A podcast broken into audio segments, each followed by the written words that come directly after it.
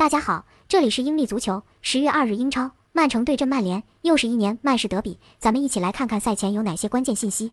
一、曼城前锋哈兰德本赛季每场比赛都能制造进球，目前七场比赛打进十一球，送出一助攻，进球效率非常高。而过去的两个主场比赛，哈兰德都上演了帽子戏法。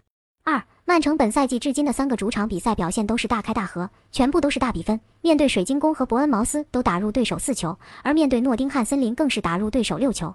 三。哈兰德的父亲此前也效力于曼城，对于曼市德比也很关注，本场会到场观战。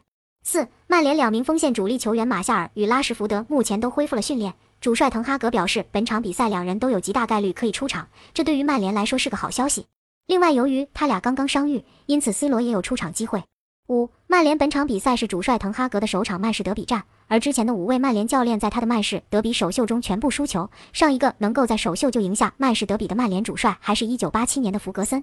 六，曼联过去五次客场面对曼城都能取得进球，他们上一次在客场被曼城零封，还得追溯到二零一七年英超客场跟曼城零比零战平。